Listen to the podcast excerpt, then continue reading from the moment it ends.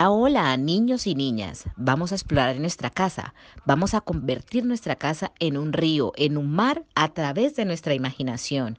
Para ello necesitamos algo para navegar. Necesitamos una canoa, un potrillo, un bote, como lo llamemos nosotros, pero podemos usar nuestra imaginación para recrearlo en nuestra casa. ¿Qué tal si usamos, por ejemplo, una caja? Una caja de cartón.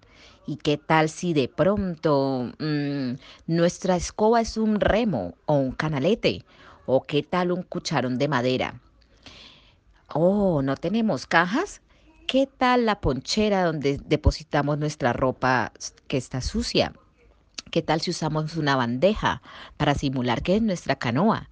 ¿Y qué tal si invitamos a nuestros hermanitos a subirse todos a la canoa y remar y remar y remar y remar para avanzar en nuestro río o en nuestro mar?